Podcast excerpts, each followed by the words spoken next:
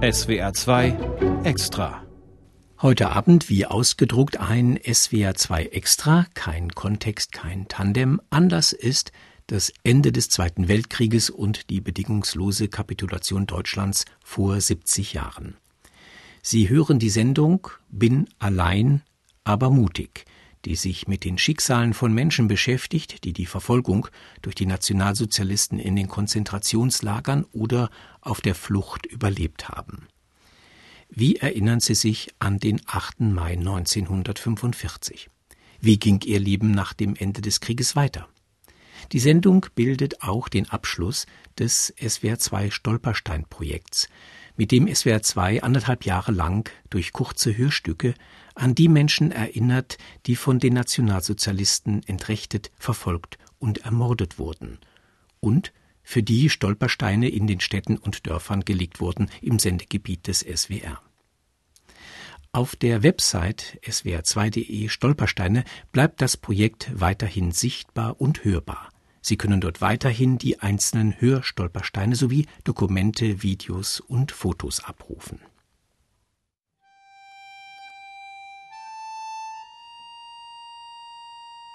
Bin allein, aber mutig. Stimmen von Verfolgten. Weiterleben nach der Nazidiktatur. Von Angelika Schindler und Katrin Zipse.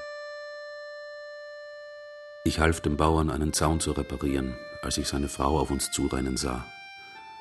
Der Krieg ist vorbei, eben haben sie es im Radio gesagt. Deutschland hat kapituliert. Ich wusste nicht, ob ich lachen, weinen, schreien oder rennen sollte.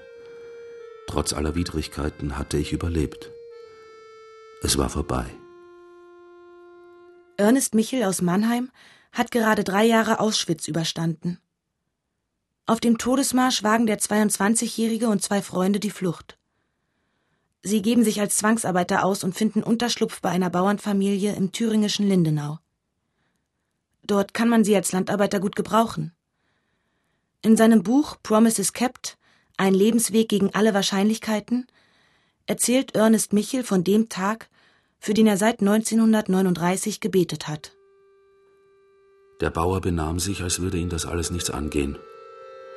Seine Frau ging zum Haus zurück, ich stand wie angewurzelt und musste die Neuigkeit erst einmal verdauen, als der Bauer mich anstieß.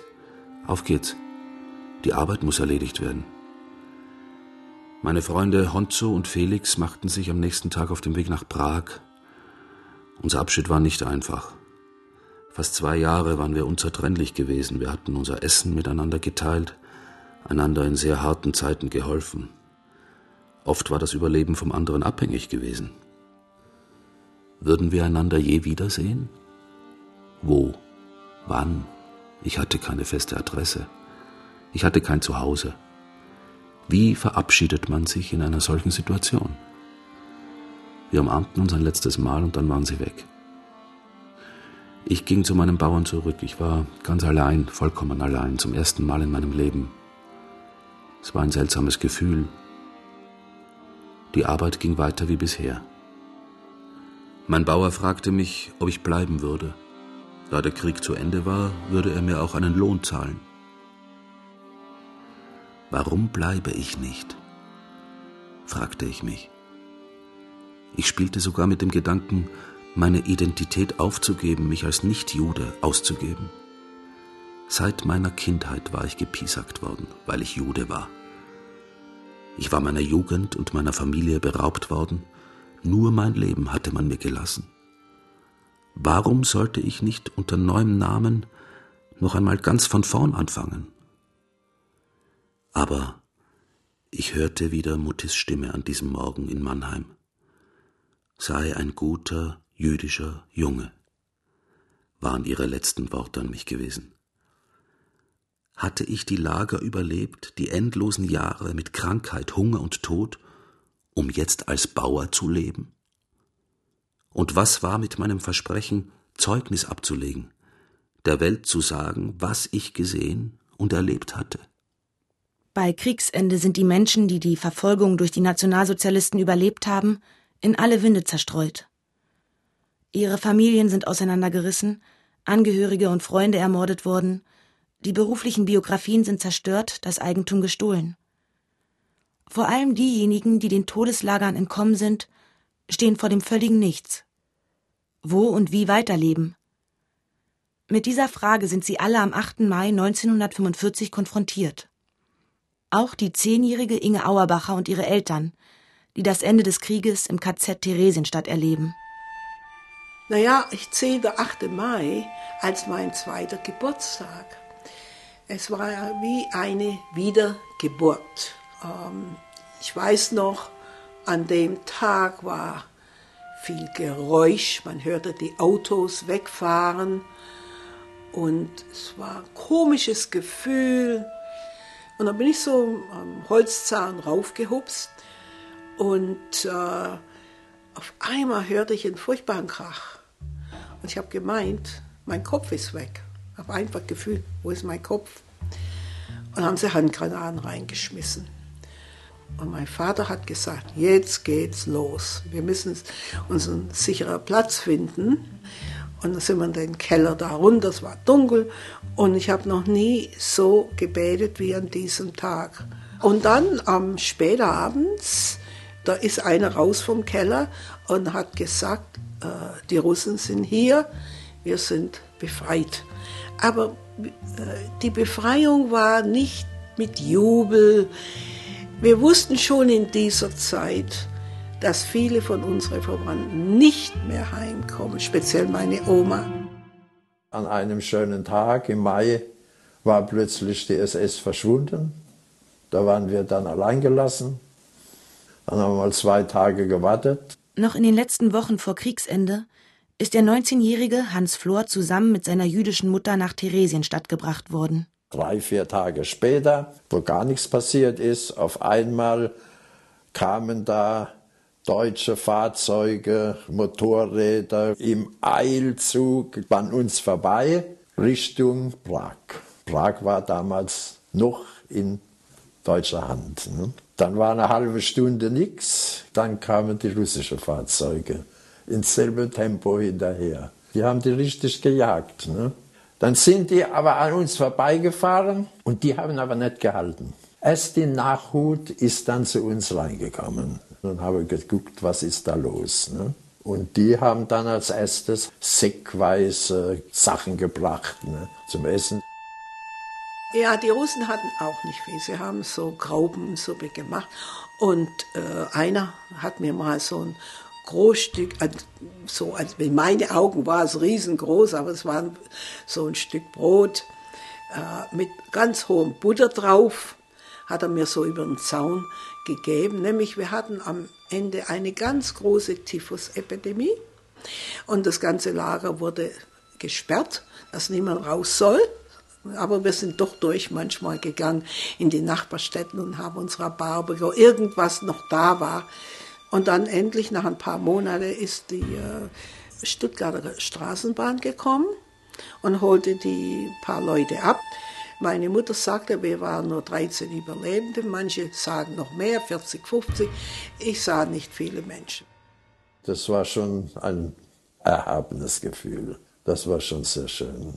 Wieder da zu sein, wieder einer zu sein, der sich auch traut, mal etwas zu sagen irgendeine Meinung mal auszudrücken. Heidelberg ist meine Heimat. Ich bin in Heidelberg geboren. Ich weiß nicht, warum ich dann meine Heimat verleugnen soll, weil es hier mal Verbrecher gegeben hat. Bin allein, aber mutig, schrieb die Jüdin Elsa Wolf 1944 an ihre Söhne in England. Sie hatte im Dorf Chambonnet in Mittelfrankreich Zuflucht gefunden und musste sich immer wieder im Wald verstecken. Ihr Mann ist bei einer Razzia in die Fänge der Gestapo geraten. Allein fühlt sie sich auch am 8. Mai 1945. Eine Woche nach Kriegsende schreibt sie Meine geliebten Kinder, ich war zutiefst bewegt, als am 8. Nachmittags der Sieg über die Bürger Europas gemeldet wurde. Welch große Feierstunde, dass man diesen erlösenden Moment miterleben durfte. Ich sprang erregt auf die Dorfstraße. Alle Burschen und Mädels kamen mit Kokarden. Es wurde gebechert und die Kirchenglocken läuteten zwei Tage und eine Nacht unaufhörlich. Viele Männer fielen einander um den Hals und küssten sich. Und im Dorfgasthaus wurde zwei Tage lang getanzt. Im Radio hörten wir den Jubel von Paris. Hier verstehen die Leute zu feiern. Aber als Immigranten stehen wir doch immer auch abseits, mit Freud und Leid auf uns gestellt. Wann werden wir endlich wieder ein Chenou haben? Von meinem geliebten Gefährten erhielt ich noch kein Lebenszeichen. Für mich gibt es nur ein Glück, wenn er noch kommt. Immer mehr Flüchtlinge in Elsa Wolfs Umgebung kehren in den nächsten Wochen und Monaten in ihre Herkunftsländer Belgien und Holland zurück, ziehen zu Verwandten in die Schweiz oder die USA. Elsa Wolf fühlt sich immer einsamer. Wie soll es mit ihr weitergehen? Ihre größte Angst ist es, dass man sie wieder in ihre ehemalige Heimatstadt Baden-Baden schickt. Man ist nicht wirklich wohl gelitten und gilt als Müßiggänger. Nach meinem fehlenden Liebsten fragt man nicht viel. Man bleibt eben Fremder und hat sich mit dem Sonderschicksal abzufinden. Dabei waren Vater und ich im Dorf beliebt. Aber die Leute kennen nur ihre Belange. Und dabei haben sie in dieser Ecke nicht übermäßig gelitten. Trotz der Jahre der Verfolgung, die hinter ihr liegen, ist die 51-Jährige voller Tatendrang. Aber sie bekommt keine Arbeitserlaubnis in Frankreich. Ich bin so froh, dass trotz der schrecklichen Verhältnisse mein Fühlen noch so jung ist. Mein Hirn brennt vor Plänen, aber verdienen tue ich noch keinen Cent. Mut zum werktätigen Leben habe ich. Mir fehlt leider die Praxis, aber zusehen, wie andere das Leben machen, will ich nicht mehr. Ich bin nicht mehr zu sehr an Dinge gebunden, die eher hemmen. Das lehrte mich die Zeit, wo man alles lassen musste, wovon man glaubte, es sei unentbehrlich. Elsa Wolfs älterer Sohn Werner hat in England schon 1937 Kontakt zu deutschen Widerstandskämpfern geknüpft. Seiner Mutter erzählt er nichts von seinen kommunistischen Freunden. Er deutet nur an, dass er nach Deutschland zurückkehren will, um dort am Aufbau eines neuen Staates mitzuarbeiten. Das verstehe ich. Du willst nicht länger als Gast und Fremder geduldet sein. Du willst nach Hause, wo du Rechte hast und Arbeit findest. Aber ich könnte mit diesen Pestvergifteten nicht Seite an Seite leben. Mir fehlt das Vertrauen. Natürlich sind nicht alle schuldig, aber der Makel haftet dem Volk an. Und nach unseren Erlebnissen müssen wir die Mörder nicht aufsuchen. Wollt ihr Nachbarn dieser Menschen werden, die vielleicht heute müde und enttäuscht wohl eine andere Sprache reden, nicht aber andere Menschen geworden sind? Wie willst du dort mit dem Fortschritt gehen, den die übrige Welt macht? In die russische Zone gehe keinesfalls. Einmal drin geht der Vorhang zu. Doch ihr Sohn entscheidet sich für Ostberlin. Nur wenige Monate nachdem Elsa Wolf endlich eine Einreiseerlaubnis für England in den Händen hat und dort ein neues Leben beginnen kann. Inge Auerbacher und ihre Eltern, die Theresienstadt überlebt haben, versuchen dagegen an ihr altes Leben anzuknüpfen. Nach einer Woche in einem Stuttgarter Flüchtlingslager kehren sie nach Jebenhausen bei Göppingen zurück, in das Heimatdorf der Großmutter. Wir haben immer noch die Hoffnung gehabt, meine Oma lebt noch. Die Hoffnung erfüllt sich nicht. Inge Auerbachers Großmutter ist vermutlich schon 1941 bei Riga erschossen worden. Die Auerbachers beziehen ein Zimmer im ehemaligen Haus der Großeltern, das inzwischen neue Besitzer hat. Das war ganz kurz. Und dann sind wir in, in die Stadt gezogen, nach Göppingen, und haben da ganz schön gewohnt und ging auch wieder in die Schule. Ich wusste gar nicht, wo ich hingehe. Vierte Klasse, fünfte Klasse. Ich habe die erste überhaupt nicht fertig gemacht. Wir hatten auch wieder ein gutes Geschäft nach dem Krieg und es ging uns gut. Aber meine Eltern haben gesagt, die Inge hat keine Zukunft hier, wir möchten auch raus. Und dann sind wir dann nach Amerika. Obwohl ich mich über meinen beruflichen Aufstieg und die freundliche Aufnahme in einer vollkommen neuen deutschen Umgebung freute, ließ mich das Unbehagen nicht los, in meinem Geburtsland zu leben. Jedes Mal, wenn ich Deutschen begegnete, fragte ich mich, wo sie denn gewesen waren, als ich in Auschwitz war. Waren sie damals in der SS? Hatten sie Juden umgebracht? Was hatten sie in der Kristallnacht gemacht? Ich war 22 Jahre alt, meine Flucht lag knapp ein Jahr zurück und ich musste mir immer wieder klar machen, dass das Leben, das ich lebte, auch in der Wirklichkeit und nicht im Traum stattfand. Ernest Michel ist kein Bauer geworden, sondern nach Mannheim zurückgekehrt. Mithilfe der US-Militärverwaltung wird er Journalist. Genau ein Jahr nach dem Todesmarsch steht er im Gerichtssaal von Nürnberg und hört die Aussagen von Ernst Kaltenbrunner, Chef der Sicherheitspolizei und des SD. Der will von Gräueltaten in Konzentrationslagern nichts gewusst haben. Für die neu gegründete Deutsche Allgemeine Nachrichtenagentur Dana berichtet Ernest Michel als einziger Überlebender des Holocaust von den Nürnberger Kriegsverbrecherprozessen. Eine vielversprechende Zukunft und die Vertrautheit meiner Muttersprache waren nicht genug. Ich konnte einfach nicht in dem Land bleiben, das mir so viel Leid zugefügt und vom Blut meiner liebsten Menschen durchdrängt war. Im Juni 1946 packt er seinen Koffer und geht in die USA. Auch Inge Auerbacher und ihre Eltern verlassen Deutschland im selben Jahr. Meine Mutter hat einen Bruder in Amerika und der war sogar Soldat in der amerikanischen Armee. Sie hatten eine kleine Wohnung Ihr Vater wohnte noch dazu und dann kamen wir drei noch dazu. Und so nach ein paar Wochen haben meine Eltern eine Arbeit gefunden. Es war sehr schwer, nach dem Krieg Arbeit zu finden. Nämlich alle Soldaten sind zurückgekommen, die brauchten auch wieder Arbeit. Und die einzige Möglichkeit war, als Ehepaar zu arbeiten. Also meine Mutter eine Köchin, oder äh, Dienstmädchen. Mein Vater war dann der Diener in einem ganz reichen Haus, in einer Villa, war eine jüdische Familie. Und die hatte immer so große Partys gehabt. Und ich meine, meine Eltern haben ganz wenig Zeit gehabt, also Freizeit. Und ich habe auch mit den Kindern gespielt dann, die wo im Haus waren. Und da habe ich einen Husten gehabt. Und die Dame hat gesagt, ja, das gefällt ihr nicht. Sie hat auch zwei Kinder und dann steckt sie die noch an und so mit dem Husten. Und dann hat der Arzt da gesagt, ich muss sofort ins Krankenhaus.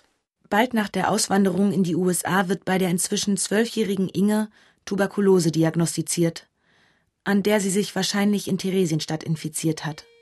Und dann wurde ich in ein staatliches Krankenhaus mit vielen Kindern im Zimmer. Also da waren eine Seite Mädchen, eine Seite Jungs. Und da war ich elf Jahre alt und wir hatten ja kein Geld. Und da hat eine jüdische äh, Organisation hat für mich bezahlt. Und da war ich zwei Jahre im Bett, nämlich das war die einzige Heilung im Bett liegen.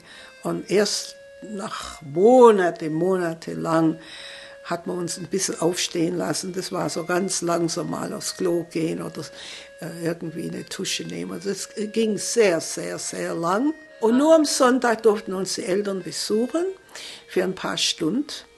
Und diese Dame, also die Inhaberin vom Haus, hat gesagt, ja, ich brauche dich am Sonntag. Du musst mir die Partys machen. Da haben sie die Stelle verloren. Und das war sehr, sehr schwer für meine Eltern.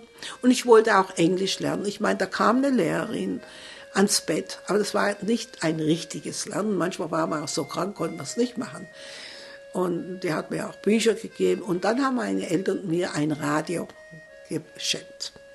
Das war wunderbar und haben diese Geschichten zugehört. Und ich wollte einfach den Akzent verlieren. Ich wollte richtig Amerikanerin werden. Als Inge aus der Klinik entlassen wird, haben ihre Eltern eine kleine Wohnung in Brooklyn gefunden. Über ein Jahr lang wird sie noch sporadisch von einer Lehrerin zu Hause unterrichtet, bis sie mit 15 endlich auf eine öffentliche Schule gehen und dort nach drei Jahren ihren Abschluss machen kann. Und dann habe ich einen wunderbaren Sommer gehabt, im Club und mit Jungs tanzen und so und nachts spät nach Hause und auf einmal war das Leben normal aber auch viel Gewicht abgenommen und so weiter. Und dann fing die Uni an.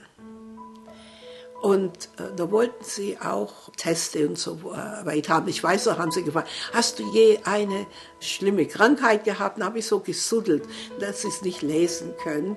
Und jeder musste ein X-Ray haben, eine Röntgenaufgabe. Jeder. Und haben sie etwas von mir gesehen. Ja, was ist denn da los? Ja, ich habe gesagt, na ja, ich war mal krank. Aber wir wollen noch mehr von dir haben. Wir möchten einen äh, Sputum-Test, also das Test für Tuberkulose, und es kam wieder positiv. Ja, ausgerechnet.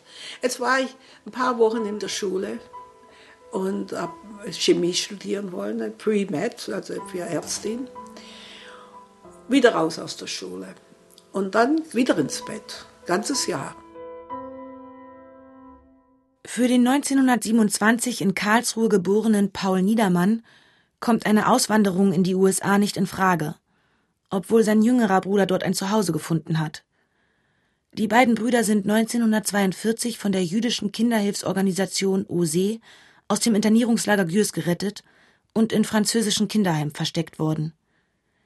Der elfjährige Arnold konnte in die USA gebracht werden dem 16-jährigen Paul gelang die Flucht in die Schweiz, wo er bis zum Ende des Krieges blieb.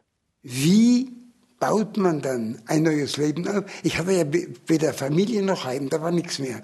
Die ganze Familie ermordet, der Auschwitz in Majdanek und so weiter. Bei, bei Kriegsende war ich noch in Genf. Hm? Die OSI-Leitung hatte sich auch nach Genf absetzen können. Und mit Zusammenarbeit mit einer Schweizer Kinderhilfsorganisation haben sie auch dort ein Büro aufgemacht und sich um uns bekümmert. Ich bin ein OSE-Kind im wahrsten Sinne des Wortes. Ja. Und ähm, bei Kriegsende haben die lieben Schwitzer aber gesagt, so, du bist aus Frankreich gekommen, jetzt musst du nach Frankreich zurück, wir brauchen dich nicht hier. Dann bin ich wieder weg aus der Schweiz, habe aber in Genf einen Mann, einen russischen Juden kennengelernt, vom Beruf Erzieher, der sich mit um uns bekümmert hat, in Heimen, wo wir untergebracht waren. Äh, dem war klar geworden damals bei Kriegsende, dass es doch eine Anzahl jüdischer Kinder geben würde, die entweder in Lagern oder in Verstecken überlebt hatten. Jemand musste sich um die kümmern. Ausgebildete Erzieher waren Mangelware damals, gab es nicht mehr. Ja? Und also ganz wenige. Aber äh, es hat dann junge Menschen gegeben, genauso andere wie ich, die einfach sagten, das müssen wir tun, man hat uns gerettet, das sind wir schuld. Ja? Paul Niedermann zieht nach Paris und hilft drei Jahre als Gärtner in einer Ausbildungsstätte für Erzieher mit. Dann will er auf eigenen Füßen stehen. Aber da kommt die große Frage, wie lebt man sich in einem anderen Land ein, dessen Sprache man nicht beherrscht oder schlecht, ja, und von dessen Kultur man nicht die geringste Idee hat. Und die französische Kultur ist ein wichtiges Paket. Das ist ein großes Ding. Und das ist nicht einfach gewesen. Es war ein täglicher Kampf. Wir waren ganz nahe bei 1948, Gründungsjahr des Staates Israel. Ja, äh, in meiner Familie, äh, wir waren eigentlich nicht zionistisch eingestellt. Wir wollten eigentlich gar nicht woanders leben. Baden war für uns gut. Ja bis Hitler. Jedenfalls, ich war neugierig, ich wollte wissen, Israel, okay, ein, ein jüdisches Land, das ist ganz neu. Und ich muss das anschauen. Ich, ich, ich will mir meine eigene Meinung bilden. Ja? Ich habe mich auf mein Motorrad geschwungen, das ich bereits hatte damals, ja, und bin mit dem Motorrad nach Jerusalem gefahren. Über die Türkei, und Balkan und so. Ja. Und ich hatte aber gerade meine Frau kennengelernt, kurz vorher, Französin. Die hatte noch nie ein Motorrad gesehen. Ja. Ich sagte, ja, ich fahre mit. Die waren noch nie auf dem Motorrad. Und dann sind wir in einer Woche jeden Tag über 1000 Kilometer. Na gut, da habe ich mir das angeschaut. Ich war in Kibbutzim, ich war in Städten, ich habe viele Bekannte getroffen, die sofort nach Israel weitergezogen, weil sie in Europa oder sonst keine Zukunft mehr sahen. Ja. Dann habe ich entdeckt, inwieweit Israel na, jetzt gebrauche ich ein gefährliches Wort, ein theokratisches Land ist.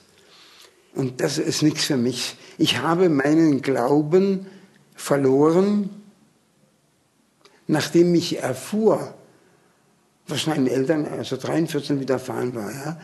Und dann habe ich gesagt, meine Kinder, mir tut das leid. Ich kann nicht in einem Lande leben, das von Gesetzen regiert wird. Die sind seit 5000 Jahren da. Das sind religiöse Gesetze. Und ich glaube nicht mehr dran. Und dann, das, ja, das war schön, ich komme euch ja wieder besuchen, aber ich gehe immer nach Frankreich zurück. Es ist ein laizistisches Land. Das passt besser in mein Konzept.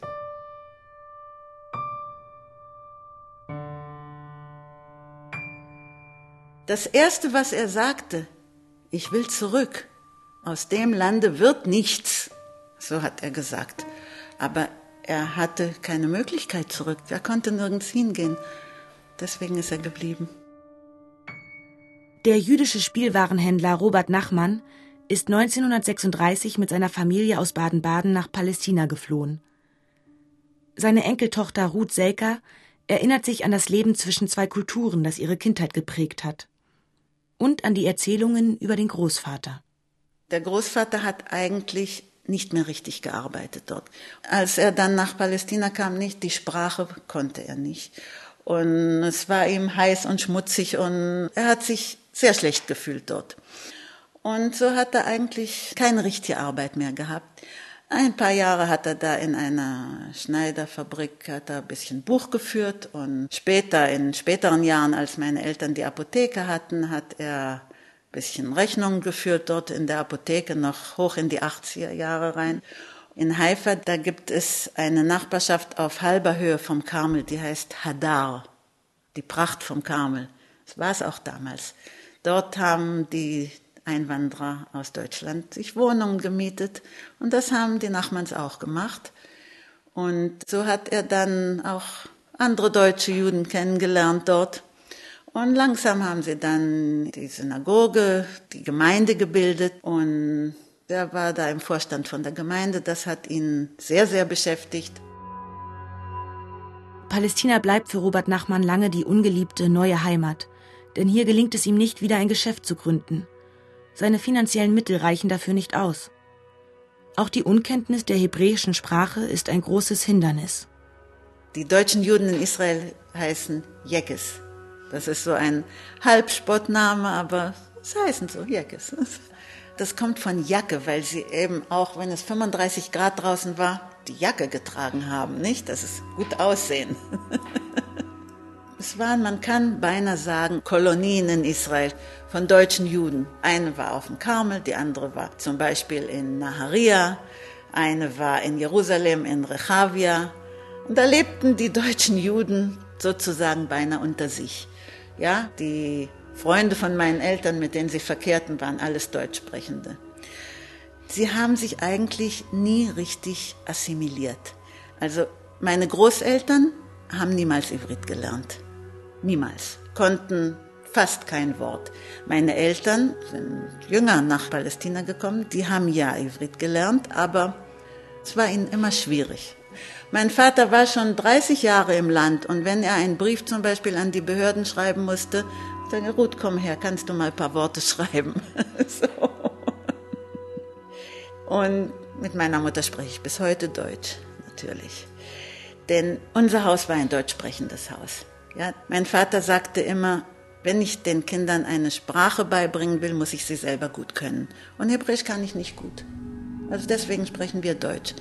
Außerdem möchte ich, dass sie der deutschen Kultur irgendwie ähm, bekannt sind, nicht? Und das bedeutet Musik und bedeutet Literatur und bedeutet alles mögliche, Lieder und Gedichte und äh, Märchen und Bücher und so weiter. Dann in den 50er Jahren, da war die Öffentlichkeit in Israel sehr gegen Deutschland gesinnt. Natürlich, kann man ja auch verstehen. Alles, was deutsch war, war verpönt und verspottet, nicht? Und es war mir nicht wohl, wenn man mich hörte Deutsch sprechen mit meinen Eltern. Paul Niedermann kehrt nach seinem Israel-Besuch wieder nach Frankreich zurück und schlägt sich zunächst mit Gelegenheitsjobs durch. Mensch, ich habe doch meine Füße nie über die Schwelle einer französischen Schule gesetzt. Ich kenne bis heute nicht eine einzige französische Grammatikregel. Und dann habe ich in der, einzigen damaligen französischen Motorradzeitschrift am Freitagmorgen mal ein Inserat der Redaktion. Wir suchen einen außenstehenden Mitarbeiter zwecks Betreuung von Rennen am Wochenende. Bitte in der Redaktion melden. Na, ich habe meine Rolle von Bekannten ausgeborgt mich draufgeschwungen und bin in die Redaktion gefahren. Und Mensch, ich war der Erste am frühen Morgen. Und dann hat mir der Chefredakteur, der Christian Amos, hat mir gesagt, na gut, also ich warte noch ab, so vielleicht noch andere melden, ich weiß es nicht, ja. Aber ich schreibe dich mal hier fest ein. Und äh, wegen meiner Sprachkenntnisse war ich auch in dem Beruf sehr, sehr geschätzt. Äh, in meiner Redaktion war ich der Einzige, der überhaupt Deutsch kannte. Dann kam hier das Wirtschaftswunder. Und da war immer was los. Wer musste hin? Ecke. Ich habe noch Leute immer wieder getroffen. von denen ich nach kurzem Gespräch Bescheid wusste, die waren bei der Partei, die waren Nazis und so. Ich musste in meinem Kopf das ins Reine kriegen. Ich muss nicht mit ehemaligen Nazis verkehren, dazu kann mich niemand zwingen. Das geht nicht. Aber ich bin dann als Zeuge beim Barbie-Prozess vernommen worden, weil ich der älteste Überlebende des Kinderheims Ilieu bin. Ja? Und danach, nach dieser Ausfragung durch den Staatsanwalt, hat sich bei mir einiges in Bewegung gesetzt. Ja? Mit den Nachgeborenen in der Bundesrepublik habe ich doch keinen Streitfall. Die Leute waren doch nicht auf unserer Welt, die gab es doch gar nicht, die waren nicht geboren. Wie könnte ich mit denen einen Streitfall haben?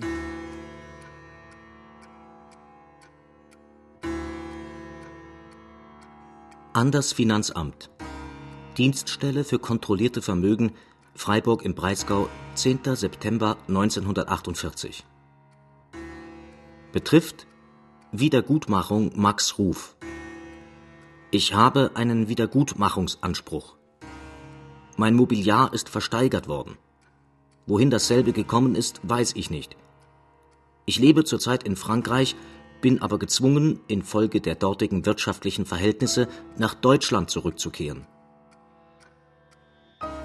Ich habe gleichzeitig einen Rückgabeanspruch des Hauses Freiburg im Breisgau Gerberau 6, in dem ich meine Dentistenpraxis ausgeübt habe, eingereicht. Ich will in diesem Anwesen demnächst meine Praxis wieder eröffnen, bin aber mittellos. Nachdem mir meine Instrumente praktisch gestohlen wurden, muss ich dieselben wieder anschaffen, sofern ich nicht in kurzer Zeit die Einrichtung von den derzeitigen Besitzern zurückbekommen kann. Um mir die Ermöglichung einer Existenz zu geben, bitte ich, mir einen Vorschuss von 10.000 D-Mark zu gewähren. Dieser Betrag ist bei den heutigen Verhältnissen sehr bescheiden. Hochachtungsvoll Max Ruf. Bis zu seinem Tod 1962 kämpft der Zahnarzt Max Ruf um einen angemessenen Ausgleich für sein geschädigtes Vermögen und seine beeinträchtigte Gesundheit. Meist vergeblich. Denn mit viel Akribie versuchen die Behörden seine Ansprüche abzuwehren. Max Ruf wurde bereits 1933 bei Verhören schwer misshandelt. Drei Jahre später floh er in die Schweiz und wurde von dort nach Frankreich ausgewiesen. Er meldete sich zur Fremdenlegion und kam nach Nordafrika. Kurz nachdem er in seine ehemalige Heimatstadt Freiburg zurückgekommen ist, wird sein Anspruch auf Rückgabe des Hauses abgelehnt. Urteil des Oberlandesgerichts vom 6. Dezember 1951. Zwar spricht es für eine Verfolgungslage des Klägers und seiner Mutter, dass der Kläger als Jude beschimpft und sogar misshandelt wurde und dass auch seine Mutter als Jüdin belästigt wurde, dass sein Haus von SA-Posten bewacht, seine Patienten fotografiert und sein Firmenschild beschädigt und entfernt wurde. Dagegen spricht maßgeblich der frühe Zeitpunkt, zu dem der Verkauf stattfand, und ferner die Tatsache, dass der Kläger und seine Mutter weiterhin in Deutschland blieben und der Kläger seine Praxis noch bis 1936 betrieb. Somit ist zusammenfassend festzustellen, dass damals noch keine unmittelbare, zwingende Notwendigkeit vorgelegen hat, so dass der Verkauf im Juli 1933 noch als freiwillig zustande gekommen zu betrachten wäre. Die Gerichte erkennen eine systematische Verfolgung erst nach den Nürnberger Gesetzen von 1935 an. Für davor veräußerten Besitz müssen die Opfer die Verfolgungssituation individuell nachweisen. Auch ein Großteil der gesundheitlichen Schäden, die Ruf durch seine Verfolgung erlitten hat, wird nicht anerkannt. So erscheint es in Anbetracht der Kürze der abgelaufenen Zeit als unwahrscheinlich, dass die zweifellos vorhandene seelische Belastung, die aber auch nicht das Maß übersteigt, was Zehntausenden anderer widerfuhr, innerhalb der kurzen Zeit zu einer stenosierenden Koronarerkrankung geführt haben soll. Der jahrelange Kampf um Wiedergutmachung zermürbt Max Ruf. In Deutschland will er nicht seine letzte Ruhe finden.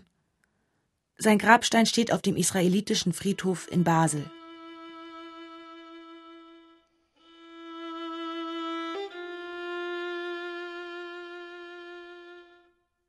Gar nichts hatte sie gehabt. Also sie, sie sind zurückgekommen und wussten nicht wohin. Erstmal. Sie, sie wussten nur, wir müssen schauen, ob noch jemand von uns lebt, also von der Familie. Und äh, das war dann auch der Fall, weil meine Großmutter hatte ja elf Geschwister und davon waren nur noch zwei am Leben. Die Sintiza Johanna Pattei aus der Nähe von Freiburg wurde mit 18 Jahren nach Auschwitz deportiert. Mit Hilfe von Partisanen gelang ihr die Flucht aus dem Todeslager. Jahrelang hat sie sich in den Wäldern Polens versteckt. Als der Krieg zu Ende ist, kehrt sie nach Freiburg zurück. Ihr Sohn Maggie Partei? Dann war meine Mutter in Freiburg und dann fing das Leben an. Kinder hat sie gekriegt und dann wollte man hier auswandern. Also mein Vater wollte auswandern. Und dann ist er mit meinem Bruder voraus nach Kanada und musste eine Frau kennengelernt haben an der Bühne in Winnipeg. Hat uns aber dann trotzdem nach Kanada kommen lassen und hat uns nach drei Tagen verlassen. Im fremden Land, ohne die Sprache zu beherrschen, für eine Frau mit Kindern sehr schwer. Und da hat sie dann angefangen, die Sprache zu lernen, zu arbeiten und hat uns über Wasser gehalten. Ich war in einer Hutfabrik tätig und dann äh, ist meine Großmutter nachgekommen. Die hatte aber dann nach einer Weile Heimweh nach ihren Geschwistern. Und dann sind wir alle zusammen wieder zurück. War ja so, dass so die Ehe war kaputt. Sind wir zurück nach Deutschland. Und nachdem wir wieder zurückgekommen sind nach Freiburg, hat uns unser Onkel eine Wohnung besorgt.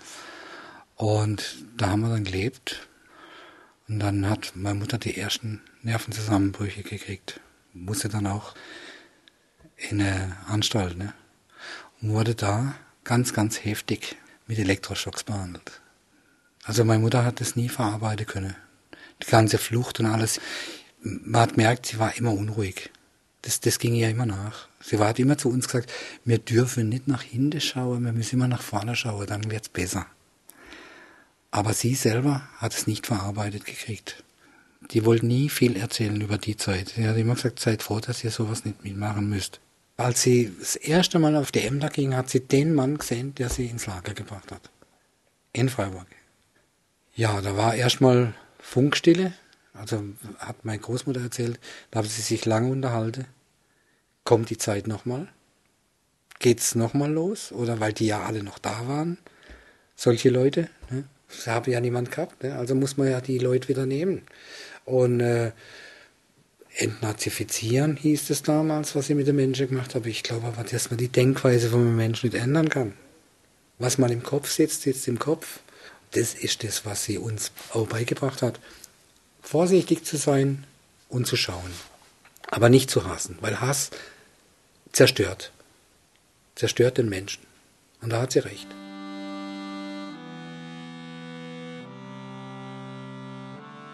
Also das Prinzip meines Vaters und mein Prinzip war auch, Mitläufer gab es viele und es war schwer, nicht Mitläufer zu sein, wenn man hier gelebt hat.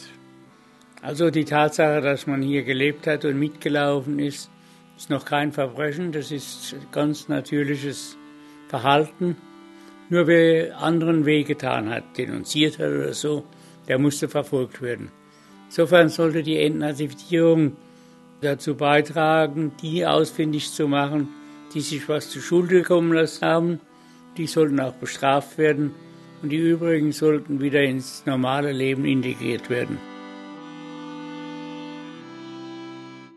Den Pfälzer SPD-Politikern Friedrich Wilhelm Wagner aus Ludwigshafen und Adolf Ludwig aus Pirmasens gelingt es sehr schnell nach der Rückkehr aus dem Exil wieder in der alten Heimat Fuß zu fassen.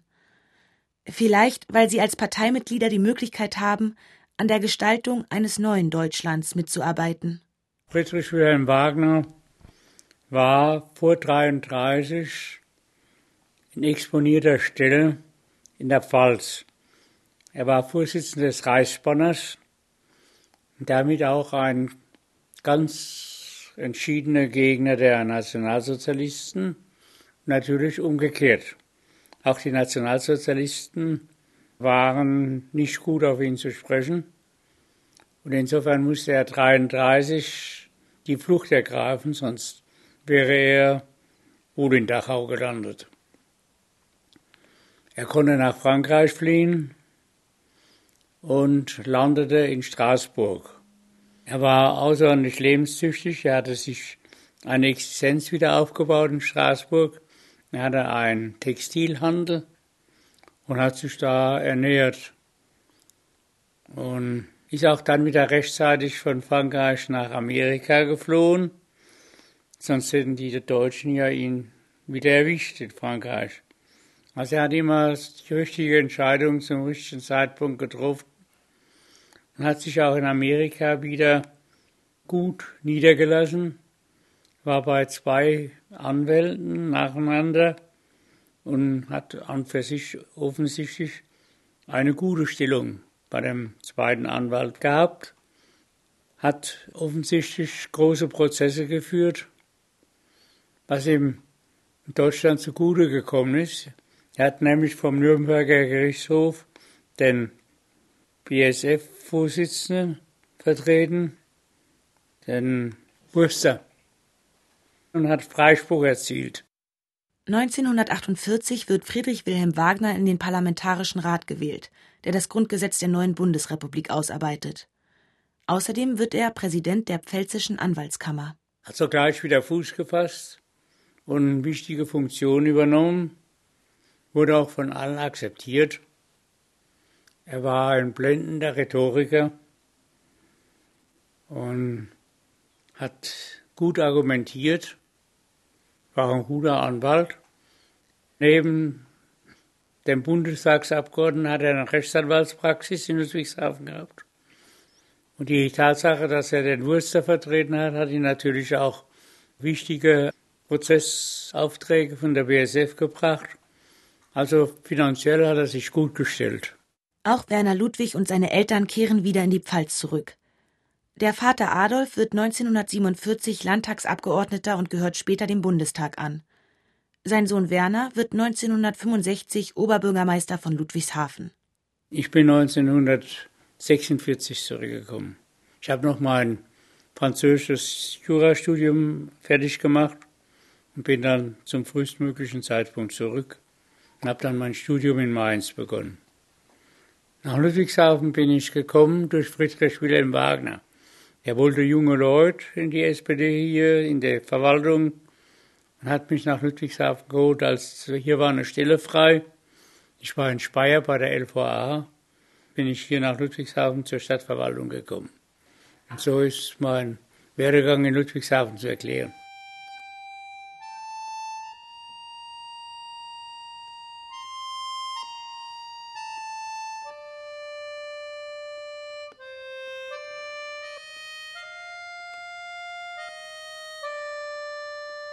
Die Landlady, wo wir gewohnt haben, hat gesagt, die Kinder sind jetzt sechs Wochen her und gehen nirgends hin. Wir hatten kein Geld, wir mussten im Zimmer bleiben oder spazieren gehen. Da ist sie mit uns in die Schule gegangen und hat uns dort angemeldet. Und da sagte die Headmistress, ja, ihr sprecht kein Englisch, ihr müsst wenigstens eine Klasse tiefer gehen. Da habe ich gesagt, sorry, der Krieg ist jetzt vorbei. Zuerst musste ich Französisch lernen, ich konnte nicht mitkommen. Jetzt sprach ich Französisch, jetzt komme ich in die Schweiz, jetzt war ich wieder Zuhörerin, ich war in italienischen Kurs, ich konnte nicht mitmachen. Jetzt ist der Krieg vorbei. Bitte lassen Sie mich mit gleichaltrigen Mädchen kommen. Da hat die das Leiter Gottes zugelassen. Das war mein Downfall. Es war nicht gut für meine Erziehung, ich konnte nicht mitkommen. Endlich dazugehören, das will Eva Mendelssohn. Aber ein Schulabschluss gelingt ihr nicht. Dazu hat sie in den Jahren der Verfolgung zu selten auf einer Schulbank sitzen dürfen. Sie und ihre Schwester haben eine Odyssee durch Europa hinter sich. Die beiden Mädchen sind im Oktober 1940 mit der Mutter aus Offenburg in das französische Internierungslager Gürs deportiert worden. Die jüdische Organisation OSE rettete die Kinder in letzter Sekunde vor einer Deportation und schmuggelte sie in die Schweiz. Dort haben sie in einem Kinderheim im Tessin überlebt und können im Sommer 1945 endlich zu ihrem Vater nach London gehen, der nach dem Novemberpogrom dorthin geflohen ist. Der Vater konnte eigentlich nicht begreifen, er wusste nicht, was wir durchgemacht haben. Als ich nach England kam, war ich 14,5 Jahre und meine Schwester Miriam war 16. Aber als er nach England ging, 1939, war ich acht und die Miriam war zehn. So viele Jahre sind verschmolzen und wir haben viel durchgemacht, mitgemacht. Vielleicht meine Schwester hat ihm auch Vorwürfe gemacht, dass er meine Mutter alleine gelassen hat, obwohl er weg musste. Ich habe keine Vorwürfe gemacht, ich habe mich gefreut, ich wollte wieder ein Heim, ich wollte an einem Tisch sitzen mit vier Leuten, nicht 70.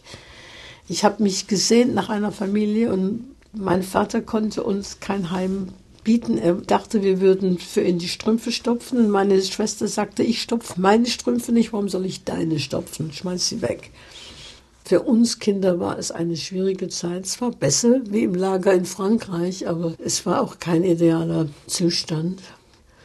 Und er dachte, wir kommen jetzt nach England und wir werden ihm einen Haushalt führen. Aber wir waren Vögel in einem Käfig für all diese Jahre. Jetzt sind wir 14 Jahren und 16 Jahren wir wollen das Leben etwas genießen.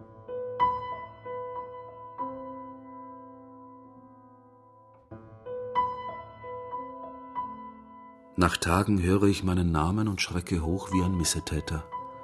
Hinter dem Schalter ein junger Mann mit vage, vertrautem Gesicht. Sein Blick verrät Erkennen, Schrecken, Verlegenheit. Aber du bist ja der Gerhard, erkennst du mich nicht? Ich bin der Sohn vom Keut. Dein Vater hat bei uns Zigarren gekauft, in Appeldorn, am Schuttersweg. Die drei Jahre zwischen damals und heute erscheinen wie 300. Ich schüttle seine Hand. Ein Stückchen zu Hause.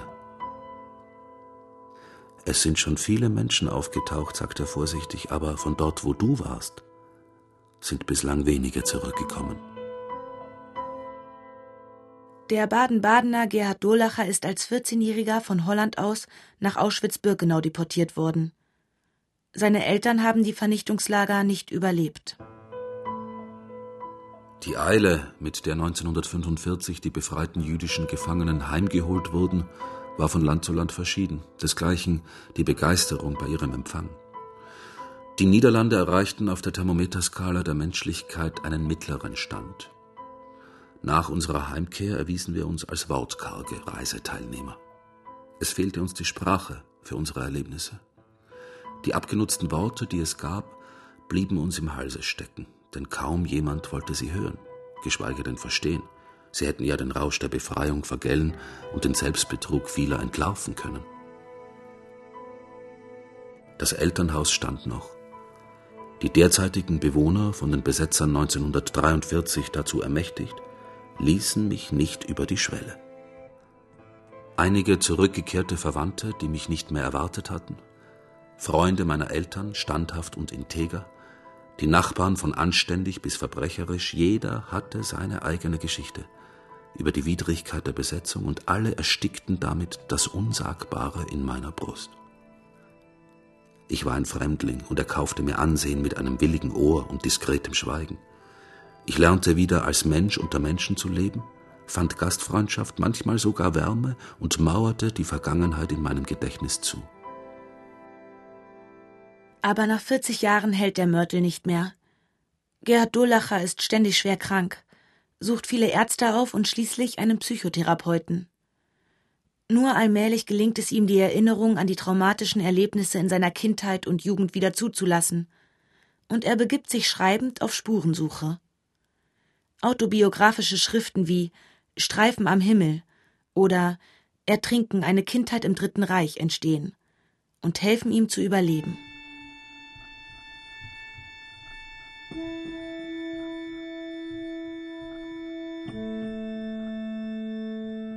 Ich war vier Jahre alt, als mein Vater in Baden-Baden geboren und groß geworden mit seiner jungen Frau 1937 in die USA emigrierte.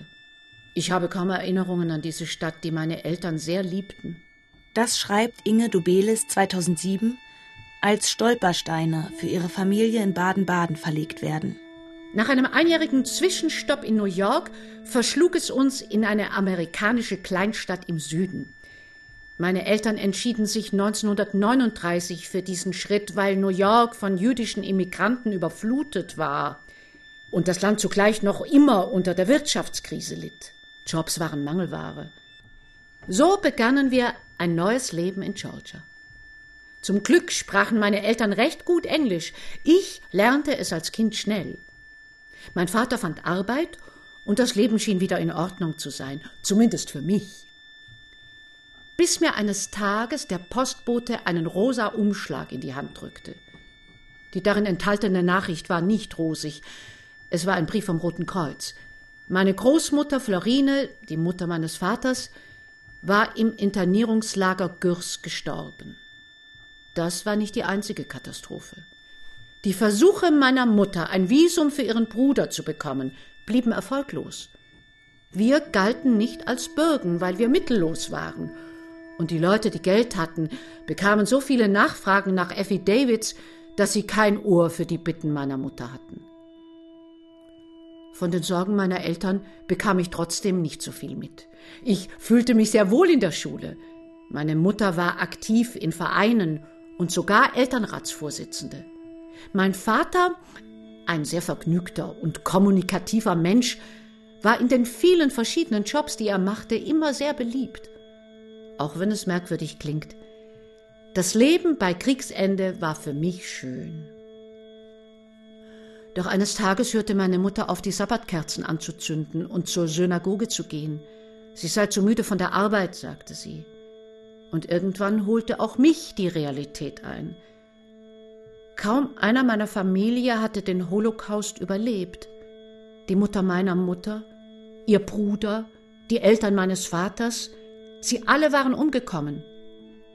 Auch meine Cousine Ruth kam nie zurück.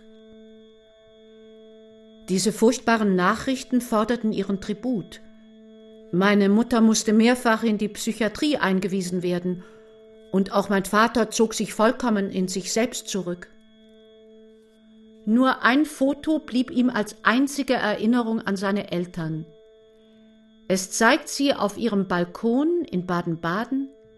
Ich, als kleines Mädchen mit Zöpfen, stehe zwischen ihnen.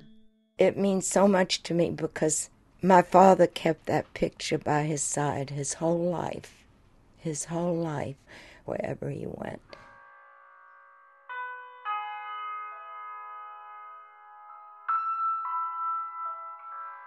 Die Worte Hol mich heim, die habe ich nie vergessen. Heinz Birnbreuer war sieben Jahre alt, als er diese Worte von seinem Vater hörte. Die Mutter hatte ihn zu einem Besuch in die psychiatrische Nervenklinik Freiburg mitgenommen. Franz Birnbreuer hatte schon mehrere Jahre nicht mehr gesprochen, denn er litt an der Pick-Krankheit, einer seltenen Form von Alzheimer. Und als meine Mutter dann mal auf die Toilette ging, ist der Vater mit uns raus in der Gang und da hat er tatsächlich drei Worte mal gesprochen. Hol mich heim. Das war also die letzte Worte, was er gesprochen hat.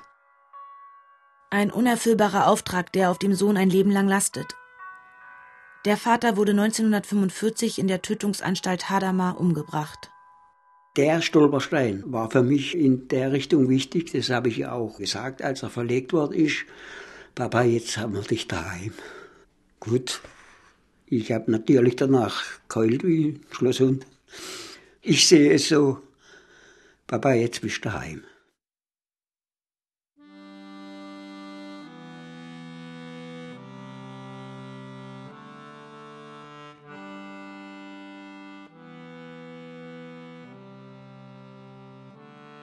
Bin allein, aber mutig.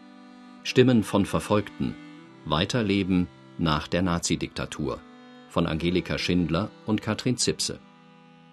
Im Originalton hörten Sie Inge Auerbacher, Heinz Birnbreuer, Inge Dobelis, Hans Flohr, Werner Ludwig, Eva Mendelssohn, Paul Niedermann, Maggie Pattei und Ruth Selka. Außerdem sprachen Sophia Löffler, Eva Derleder, Wolfgang Michalek, Sebastian Miro und Max Rubaum. Ton und Technik Andreas Völzing und Angela Raymond. Regie Marc Ginsler. Redaktion Johannes Weiß.